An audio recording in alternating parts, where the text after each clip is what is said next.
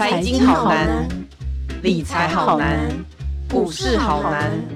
不难，你想知道的全都在白话财经。收听由联合报直播的联合开趴。您现在所收听的是白话财经，我是瑞璇。我们从去年底到今年初，有一个 AI 聊天机器人叫 ChatGPT，它哦简直是席卷全球。因为像我在戏谷的朋友，他们去年第四季的时候就已经玩这个 ChatGPT 玩了一阵子，就觉得天啊，这怎么这么好玩？然后等到他过年的年农历年节的时候回来台湾的时候，说：“哎呦，怎么现在台湾开始流行了 ChatGPT 这个东西哦？”所以我觉得大家对于这个新的 AI 应用，大家其实是非常觉得期待，也觉得很好玩，而且尤其是这个 ChatGPT 可以很流畅的对话，甚至还会帮一些人写出论文。然后就连 NVIDIA 的执行长黄仁勋，他都称 ChatGPT 是 AI 的 iPhone 时刻，他称哦，这个是人工智慧和运算产业有史以来最伟大的一刻。然后就连台湾的科技大佬们呢，他们也都对这个新的 AI 聊天机器人有点啧啧称奇。有的老板甚至会鼓励员工说：“哎，你们可以去玩玩看这个新应用到底在做什么。”但也有一些企业，他们内部已经开始在讨论如何限制员工，或是针对这个 ChatGPT 做一些使用上的规范。那尤其是这个新的 AI 工具出来之后呢，可能大家都会觉得说，这个新应用出来会对 IC 产业甚至整个伺服器产业都会带来新的影响。我们今天呢，邀请到我们家财经中心召集人张涵，请张涵来跟我们分享 AI 的新时代。我们欢迎张涵。主持人好，各位听众大家好。张涵，我很想跟你问问看，诶，ChatGPT 它最近这么红，你有没有跟他对话过啊？嗯，有啊，其实那时候他才刚 launch 的时候，马上就先上去试玩了一下。那截至目前，还是会每天跟他稍微对话一下。我发现，其实这个新的应用的 AI，它其实截至目前呢，像我们这种文字工作者，最好用的大概就是它可以担任助理的角色，帮我们整理很多的图表啊、内容文字。我觉得它比 Google 还要好用，因为 Google 有的时候只是你输入关键字，然后它会跑出。很多的资讯给你，但是其实 ChatGPT 它还可以把它依据重点的方式一条一条列表整理给你，还会甚至还会告诉你结论。不过像我自己之前曾经在写一篇报道的时候，还想说，哎，是不是看它能不能帮我写一篇新闻？但看样子还好像还没到这么厉害的地步，所以我觉得他担任助理的角色是蛮蛮有意思的，蛮蛮好用的。嗯，所以你其实比较常是在跟他就是在工作上面的接触，对不对？就是可能你问你想到一个什么哦，产业发展什么事，你就丢个问题给他。那你除了这个之外，你还有没有在跟他有一些？新的就是也不是新的聊天，他是说有时候会不会想要就是跟，比如说有时候我跟 Siri 就看我家我妈我家妈妈就很喜欢跟 Siri 聊天，比如说不小心啊 Siri，Siri 说哦，我能为你提供什么服务呢？我妈就会说哦，不用了，谢谢。然后 Siri 还会说谢谢。可是 ChatGPT 它是不是可以有更长的对话，也更自更仔细的内容啊？哦，没错，像有的时候，譬如说，我举例，有的时候我在写半导体啊，或者是在写啊、中美贸易战啊，或者是写晶片战争的时候，有时候我会好奇，就想要考考他，所以我就问他说：“哎，你能不能告诉我张忠谋的历史？”然后那那他他就会列出很长一串，然后甚至告诉你结论，告诉你他的生平大事记等等。所以我觉得，其实不管是有点像是类似一个。资料收集的角色，或者是他整理一个重点给你，或者是娱乐型，像你刚刚讲的，像在跟 Siri 聊天，都蛮好用。我身边有一个朋友，甚至每天在跟 C 那个 ChatGPT 说话的时候，就感觉很像是在跟男女朋友说话一样，就每天就早安，然后对方就早安，然后就跟他聊聊天。我觉得对于 maybe 孤对于未来孤独老人而言，会更也也蛮好用的。嗯，就是有一个人可以跟他很，就是不是只有短短的话，就是可以长长的这样聊。哎，可会不会聊一聊，然后会觉得不开心啊？因为我看网络上，我看外国有网友，他就说他在跟 ChatGPT 聊天的时候，他因为有一点点 bug，然后他在问他说，哎，哪一部电影什么时候上映？那你呃可不可以订票或什么之类？但因为可能有一点 bug，所以那时候其实 ChatGPT 就是刚讲说，不对，你的资讯是错的。然后，然后网友就说，这是怎么回事？你们一可能目前用到为止，你会不会其实百分之百都是觉得他呃比较正向，其实是对你有提供帮助？你有遇过他发脾气或不开心的时候吗？嗯，是没有发脾气或不开心，但是遇过他告诉你说他他的资料只更新到二零二一年，后面的他都没用。那事实上，我是觉得这 maybe 跟呃目前这个研发的公司 OpenAI 的一些计划有关。他其实会希望推广订阅制，也就是你去付费以后，他可以再提供你更好的服务。那同时，我觉得在提供更好的服务之余，其实像你刚刚讲的，就是说他虽然看起来都很正向啊，或者是乐观，但其实。嗯，像这种 OpenAI 都是由全世界的人来去训练它嘛，提供它资料跟对话。嗯、其实我知道很多的专家的观点也是蛮担心说，也许未来人类的偏见或者是一些呃意识形态也会灌输给这个 OpenAI，导致你的 ChatGPT 可能它说出来的话未必是符合你的你的那个意识形态跟价值，甚至可能会导引到比较暗黑的一面。那我觉得这个其实都还要再观察。嗯嗯嗯。那我们也想来问问看，为什么黄仁勋他会认为说 ChatGPT 它的出现就好比 AI 的 iPhone 时刻？为什么他会这样说啊？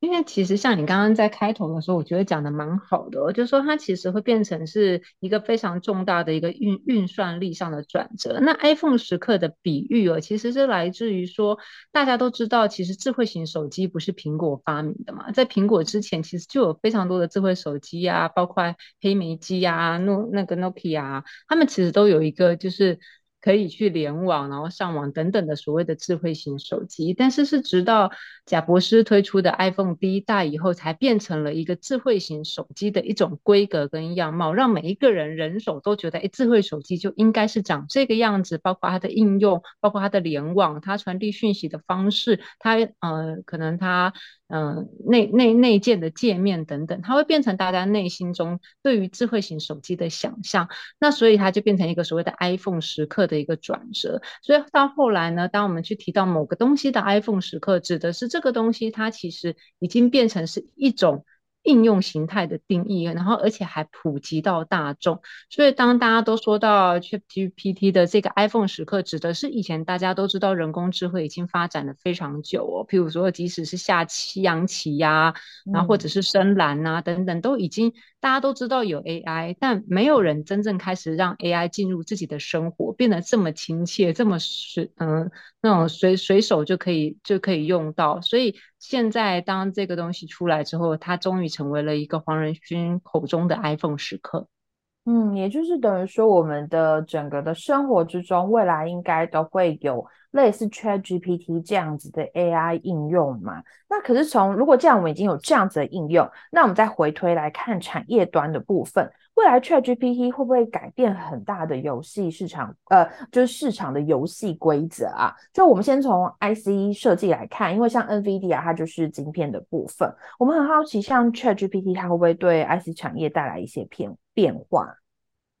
嗯，当然会，因为其实当大家在提到 AI 的时候，会提到的一定是 AI，它必须要随时随地、及时的高速运算，提供更好的资料，然后甚至譬如说，我们今天如果弄到自家车上，它不只要高速运算，它甚至要自己往前进，或者自己自己知道什么时候该停，什么时候该转，这就会牵涉到就是完全我们所谓的晶片的边缘运算，就是它可以非常及时的去联网，然后提供你一个正确的输出，所以这时候所谓的台湾的 IC 设计。龙头，譬如说联发科啊、联咏、瑞昱、奇景等等的，他们其实更重要的就是从过去我们可能只是笔电或手机的晶片，变成它还必须要有边缘运算的 AI 晶片。那这样子的一个 AI 晶片的研发设计，然后到量产，那台湾其实就会面临中国、美国、世界各国的竞争。那同时也是台湾。IC 设计公司自己本身在 AI 的研发力上面有没有办法快速跟上的一个很重大的环节，所以当大家都觉得，哎，身边不管是手机的 Siri 或者是笔电里面未来的，你像像你讲到的呃 OpenAI 的一个进入，那其实你所有的东西都会需要一个晶片更高速的运算，那也会变成是台湾 IC 设计厂商他们现在觉得是一个一大机会跟一大商机。嗯，那他们是不是也花了很多的时间、心力，甚至有在寻找比较多的团队？他们做哪些相关的布局呢？嗯，目前其实不管是联发科、联咏、瑞昱、奇景这几家，就是甚至都是曾经在两年前还跻身全球前十大 IC 设计的厂商哦。他们当然现在最急切的就是所谓的 AI 的人才。以前我们大家会觉得在做晶片上面可能就是。呃，你可能量产晶片像台积电这样子，然后你就把硬体做出来。但在软体上面，它到底要怎么样去执行更好的运算，然后要去怎么样去设计这个晶片啊？他们会更需要有人才的加入。那再来就是在研发资金上面的一个呃更急迫的一个需求吧。因为毕竟其实不管是美国或者是中国，在这一次的半导体的贸易战里面，他们政府其实都非常大力的补助他们。呃，境内的不管是半导体代工厂还是 IC 设计的厂商，然后大家也都看好未来 AI 这个很大的转折跟趋势哦。中国甚至还要做量子电脑。那 anyway，就是台湾就会觉得说，哇，我们就没有政府这样也砸钱给我们，美国都有砸钱，中国也在砸钱补助他们自己的公司，那我们台湾就没有政府的补助，必须要靠自己想办法去生出资金，吸引人才，然后进行研发。所以其实现在也就面临了啊求才若渴，然后同时经费也要在经济逆风的局势下开始重新展开新的赛局。所以像你讲的，哎，他们现在。在做什么布局呢？现在在想办法找钱找人才。嗯嗯嗯，所以其实我们刚刚提到一个那个高额补贴的部分哦，因为看起来欧洲、美国、日本、韩国他们似乎都有一些高额补贴的部分出来，就连大陆都有。那我们的科技大厂感觉，我觉得好像从以前在十年前的时候，我就很常听到科技大佬们在说，他们觉得我们政府的补贴真的是。几乎都没有什么样的特殊补贴，尤其像比如说面板的部分，在十年前的时候，哇，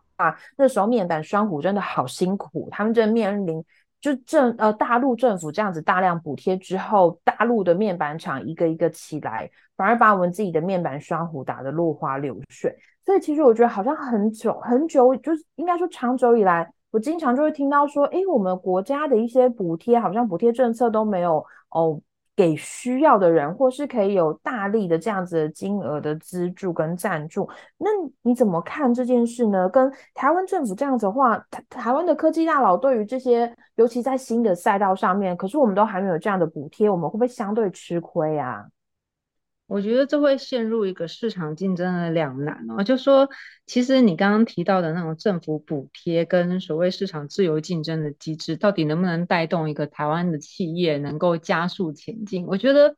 这就会有变成两派的说法。譬如说，我们大家以前也会说那个双那个两兆双星计划。对，就会拿它来来变成是一种反面的一个一个印证，就会说哇，你政府就算加大补贴，也未必可以带动企业前进。那甚至两两年多前，就是贸易战后，那有一家那个上市柜很重要的公司奇景啊，奇景的执行长在接受采访的时候，就我当时采访他，他那时候呃总经理，那那他那时候很有意思，他就还讲说。你知道他那时候就说，哎，你知道台湾的 IC 设计公司为什么会很成功的跻那个跻身前十大吗？就是因为我们没有补贴。哦，真的吗？就说哇，对，我就说，我说为什么呢？他就说，就是因为没有补贴，我们台湾的厂商呢才能够战战兢兢、如履薄冰的在全世界竞争，打造自己的生态系，靠自己的力量来走出世界的新局。那些美国啊、嗯、中国都靠补贴是不会成功的，因为这样子他们就会比较安逸，这样。嗯，对，然后不同的逆向思考的方式，也不能说逆向，应该是说不同的观点，对不对？对，那当时我就哦这样子啊，然后但是到了今年就很有趣，就是说，哎，这家公司就跟联发科啊，还有其他家几家公司又站出来，就说啊，现在竞争好激烈，觉得政府还是应该要伸出援手。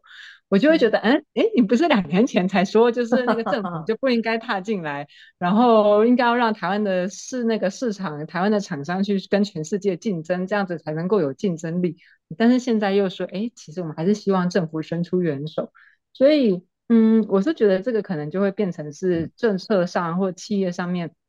的两难吧。就政府的补贴真的能够让厂商就能够去打趴别的国家吗？我觉得可能要还要再观察。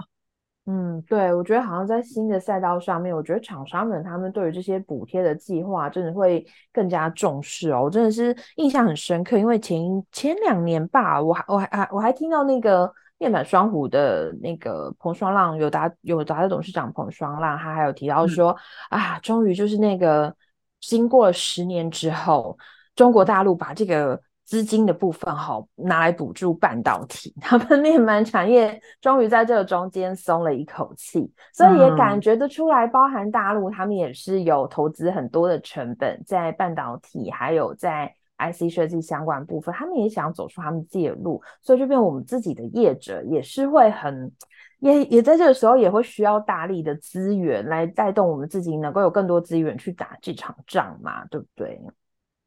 嗯，那但是你觉得政府的补贴真的就是比得过？譬如说中国大陆的政府去补贴中国大陆厂商，然后 VS 台湾的政府来补贴台湾的厂商，这样子的一个竞争游戏就能够让台湾厂商突围吗？资源的大小应该会是有差别的，跟我们自己的政府要如何把这样子的资金放在对的地方。我有时候会听到那些科技圈的前辈会谈到 四十年前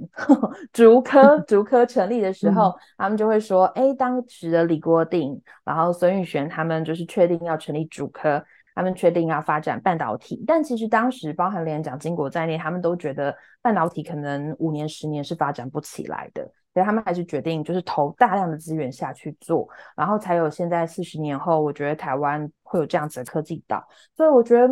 我觉得重点还是政府要怎么定调我们的产业的未来的走势，跟怎么放这些资源。所以我觉得可能也可以理解厂商为什么会这样说啦。但呃，我们政府要怎么帮助，跟尤其自企业自己，我觉得应该说天助自助吧，就是企业自己要怎么样去。先把自己的内功做好，就是你自己该有的技术什么要研发出来，然后如果能够再加上一些补助，我相信应该也可以有一些如虎添翼吧。哈哈，哎，结果我其实是主持人，结果就莫名的说了一段就 是自己来的见解，真不好意思。对，那我们接下来也真的吗？对，那我们接下来也聊一下，就除了就是这个 AI 部分，除了在 IC 设计会有一些帮助之外，其实伺服器产业是不是也有一些变化啊？嗯，其实伺服器产业，其实譬如说像我们最近知道的天津股后信华，它其实就是因为在这一次的伺服器的一个浪潮当中一路崛起了。那甚至连台湾大家所知道的以前毛利只有三到四 percent 的。电子五哥这种组装代工厂，现在也都觉得啊，伺服器代工业务才是新的王道。所以不管是鸿海、和硕、伟创、广达、英业达等等，其实现在都在相继的抢进美国的伺服器，甚至或者是中国白牌伺服器的代工业务。那的确也成为就是台湾的电子五哥的一个新的领域。嗯，那他们对于 AI 这个 ChatGPT，他们有没有一些新的想法？他们觉得伺服器这一端这一端整个的产业会不会再有些新的发展呢？嗯，主要还是因为其实要从一个，譬如说我们以红海为例好了，红海就是手机代工或者是笔电代工嘛。那他现在在做伺服器的时候，大家可能就一时都没想到说，啊你有在做 AI 伺服器哦，那到底是什么？嗯、所以像前阵子就是红海的董事长刘扬伟，他还特地强调说，哎，不要忽略红海的存在。其实集团的伺服率的年营收已经将近了新台币将近兆元了。那伺服器其实跟跟那个刚刚所说的 IC 设计的那个晶片，其实。相相类似啦，它都是一个，就是因为你要进行高速运算所需要的一个新的一个硬体。那伺服器中心啊，像你像你你自己也很熟悉的 Meta 呀、啊、这些，或者是苹果啊、Amazon 这些公司，他、嗯、们在做伺服器中心业务的时候，他们的伺服器都需要台湾的代工厂来做代工，也就让台湾的这些以前传统只是代工笔电跟手机的厂商，现在都觉得伺服器才是一个新的市场。嗯，就可以让他们摆脱那种毛三到四的那些窘境，对不对？对，而且能够期待变成是哎，云端资料中心的供应商，像伟创，现在后来它的小金鸡已经变成一个大金鸡，也就是伟影嘛。嗯，那纬颖都还有 Facebook 啊、微软、Amazon 这些一线客户，那就让伟影就会，人家都觉得哇，伟创因为生出了伟影，还去比较说，那你合硕要不要生出个什么来？那和硕的童子贤其实最近几次也是在 AI 的应用上面，也常常去提到伺服器的前景是大好。嗯嗯嗯嗯，对啊，我们刚刚其实谈了很多是对产业的变化，然后我最后也想请张涵来跟我们谈谈，比如说在 AI 在民众生活上的应用。我觉得好像除了我们自己平常在讲的 Siri，或是最近新来的 ChatGPT，或是有些民众们，你们可能会去，哦，我们的听众们可能会使用所谓的网络银行的 APP，就客服 APP 部分，它它其实也是一种比较初阶的。哦，低阶的 AI 聊天机器人。可是其实之后我们是不是还会有更多的 AI 性应用啊？比如说我想到可能就是自驾车部分，还有没有什么 AI 性应用可以跟我们分享呢？我觉得自驾车应该是大家最期待的。那当然，现在其实有些领域，其实大家也会认为 AI 会带来一些新的变革，譬如说智慧医疗。像我这次去那个什么智慧城市展，或者是呃台湾的一些什么移动展，都会发现。哎，就是很多的厂商，他们就会强调说，哎，以前我们都所谓以为的智慧医疗，就是把数据联网放到云端，变成大数据，就变成 AI，其实是没有关联。其实像你你应该也很熟，譬如说像之前啊、不管是李飞飞来台湾谈啊，或者是国外的一些美国 AI 的专家都提到说，AI。在导入医疗之后，可以更精准的去确认说，哎，你你这个病人可能生的是什么样的病，或者是在片子的检验上面，可以更更精准的告诉你说，哎，可能是有百分之多少的几率，那应该是什么样的一个一个呃症状，那可能未来要应该用百分之多少的几率来去做什么样的。呃，新新的治疗方式等等，那我觉得 AI 医疗的应用其实也是民众会非常关心的。那你刚刚提到自驾车，那就是当然就是从电动车再到自驾车，然后自驾车的一点零、二点零一路升级上去，就大家应该都很期待未来车子都会自己开。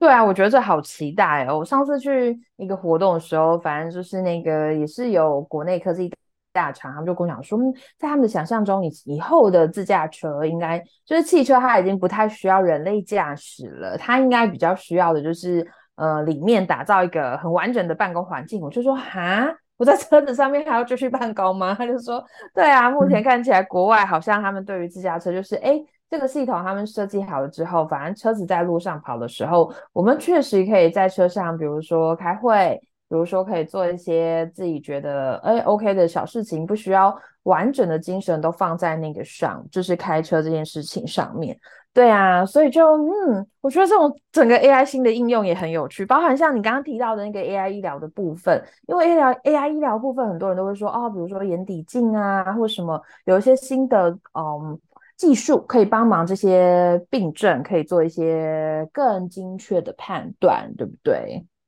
对，而且不只是更精确的判断，也会甚至可以进阶到预防。就以后可能会算出说，哎，你这个人多少的几率的基因可能会在什么样的得到什么样的癌症啊，或者是什么样的，你可能吃哪些药会比较有帮助啊？它其实会让等于说可以协助医生来去做更好的一个呃大数据的收集跟未来医疗上的判断。然后你刚刚提到自驾车，其实台湾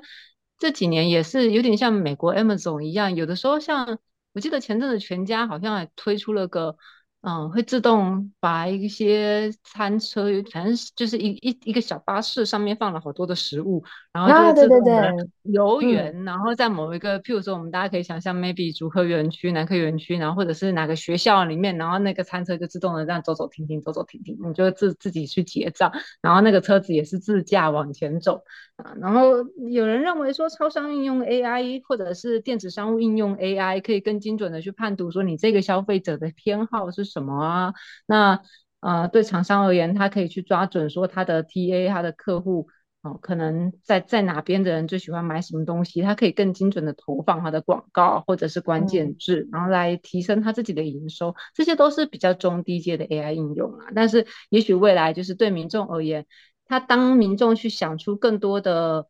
更多的 AI 的需求的时候，也会推升这个产业持续的向前进，不管是在车子、医疗、电子商务，或者是实体通路等等，我觉得都会有带来很多不同的变革。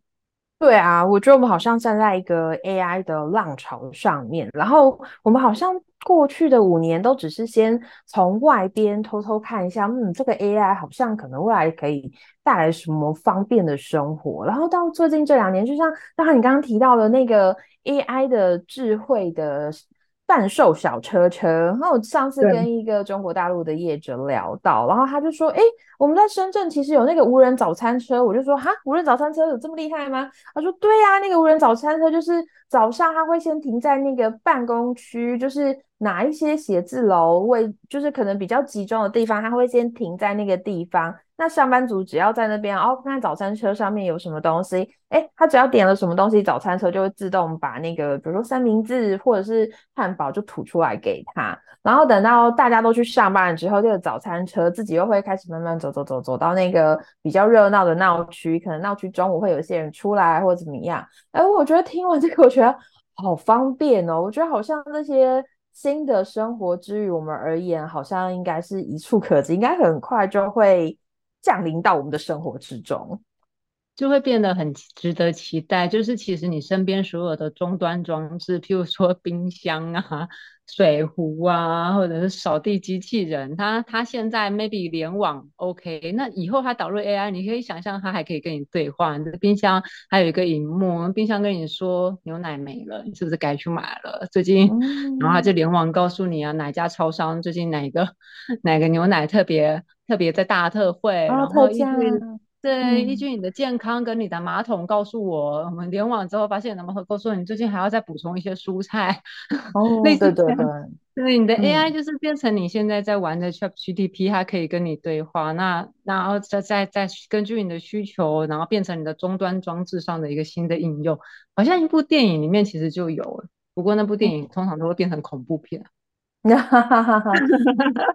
因为大家都会担心 AI 的反噬嘛，就是会担心说人工智慧最后就变成，哎，你不是你掌控人工智慧，而是人工智慧 AI 掌控了你。嗯、这是一个蛮有趣的一个新的题目。嗯嗯嗯，对呀、啊，我们今天邀请了张涵来跟我们聊了很多有关于 AI 未来的新发展，特别是 ChatGPT 今年这么火红了之后，大家都在观察未来的。AI 发展会走向何方？我们今天很欢很谢谢张涵来跟我们做这些精彩的分享，让我们可以更进一步的了解 AI 的发展。也感谢大家收听今天这一集的白话财经，那我们下一周再见喽！谢谢大家，拜拜，谢谢，拜拜。